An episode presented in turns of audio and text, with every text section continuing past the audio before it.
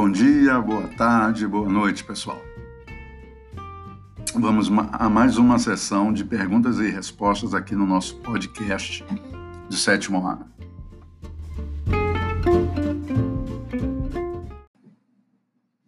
Então, dessa vez quem envia a pergunta é o aluno Araripe, nobre aluno Araripe. Então ele manda um textão, na verdade. Ele diz: Boa tarde, professor. Vendo os outros podcasts, onde o senhor responde outras perguntas, tive uma dúvida. O Renascimento foi mais ligado à parte cultural, certo? Então, de alguma forma, ainda restaram algumas ideologias da Igreja Católica. Ou seja, mesmo com as mudanças, ela ainda possuía algum poder ideológico? Um exemplo é se, a sociedade, se as, as sociedades ainda respeitavam alguns dogmas católicos. Eu entendi que alguns ainda ainda seguiam os dogmas da igreja, mas com uma visão humanista, como se a igreja falasse sobre o corpo humano, por, por exemplo, e as pessoas fossem pesquisar formas de comprovar essa afirmação, segundo a ciência e o racionalismo. Essa teoria minha está certa ou toda ideologia da igreja foi derrubada pela nova cultura renascentista? Se a minha hipótese estiver certa, o senhor poderia me falar alguns exemplos de ideologias católicas mantidas? Desde já agradeço. Aí ele continua ele depois manda outra mensagem e faz a, continua a pergunta. Complementando minha dúvida. O que quero dizer é que é que sei que algumas ideologias, como o teocentrismo, foram derrubadas com o Renascimento. No entanto, quero saber se outras ideologias católicas foram mantidas. Então vamos vamos responder ao Araripe. Vocês perceberam que o Araripe ele fez um textão bastante válida, né, as dúvidas dele, mas vou tentar responder de maneira esquemática, porque, enfim, eu acho que vocês vão entender melhor. Primeiro, o Araripe, ele pergunta né, se o, a ideologia ou alguma outra forma de ideologia, o pensamento da igreja permaneceu. Então vamos, Vamos começar a falar da essência do Renascimento. O Renascimento foi um movimento artístico-cultural que buscava quebrar o monopólio cultural da Igreja, tirar o homem da dependência ideológica pautada no teocentrismo e, a partir dali, valorizar coisas muito caras ao homem: a razão, o sentimento de empoderamento do homem a partir da valorização da razão.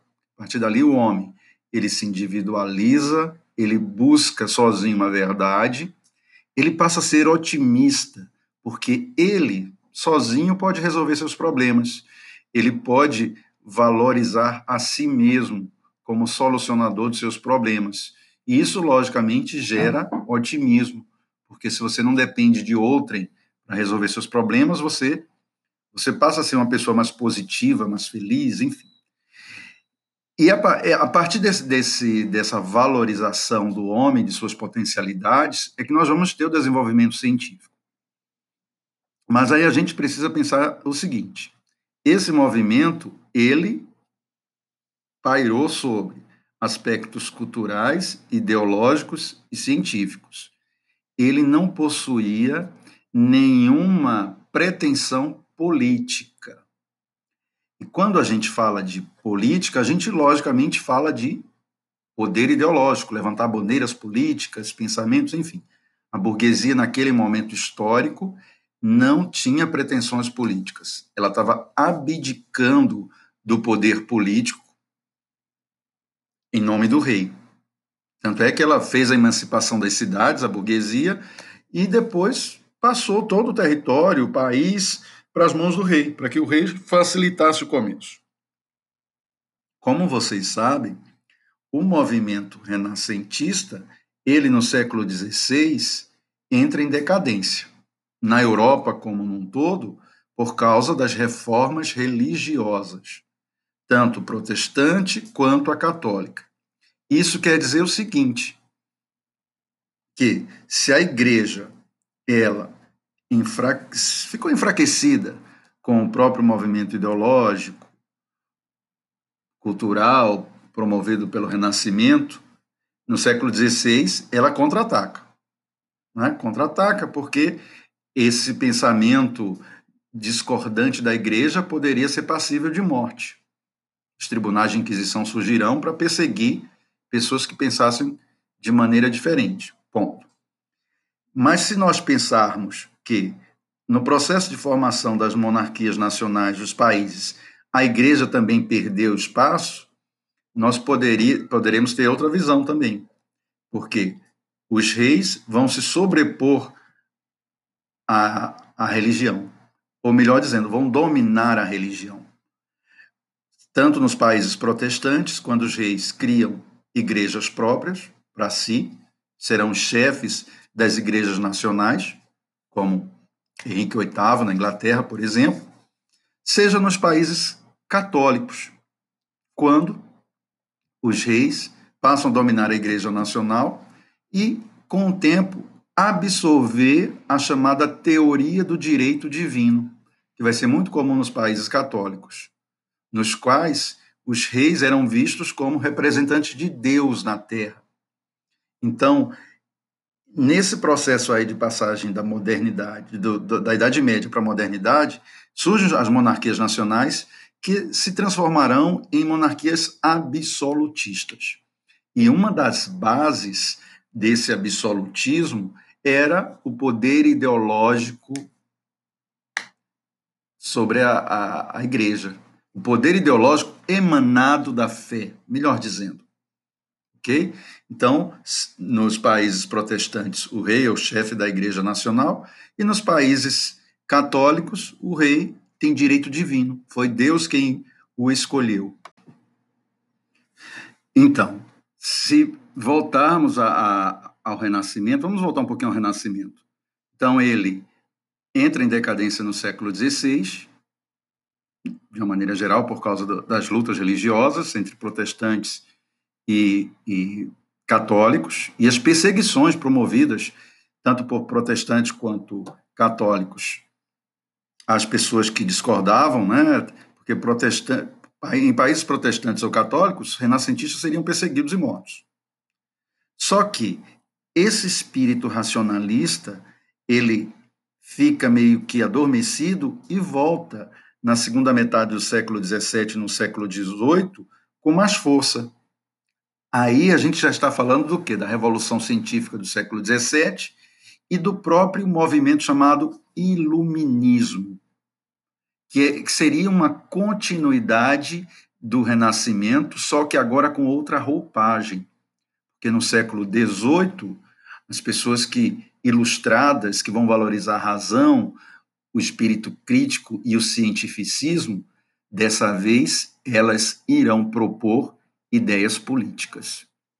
Se nos séculos 14, 15, 16, a burguesia, no, no, durante o Renascimento Cultural, não propôs ideias políticas, agora, no século XVIII, eles trarão ideias políticas justamente para acabar com esse poder absoluto dos reis e com a influência ainda da igreja sobre aquelas monarquias nacionais que se transformaram em regimes absolutistas. Ok? Para vocês terem uma ideia, quando as monarquias nacionais surgem, vão surgir alguns autores chamados contratualistas, que vão dizer o seguinte: ah, não, o poder tem que ser do rei mesmo poder, é, ele, a, melhor dizendo, a sociedade é muito conflituosa. Thomas Hobbes fala isso, conflituosa, é um grande monstro, cada um puxando para si a, a, a, sua, a sua brasa, e o rei é sozinho, que ele não representa interesse de ninguém, nenhum particular, mas sim de todos, é quem deve governar, porque ele as pessoas que lutam, não melhor dizendo, as classes que lutam por poderes deverão abdicar dessa luta para que o rei resolva o problema de todos.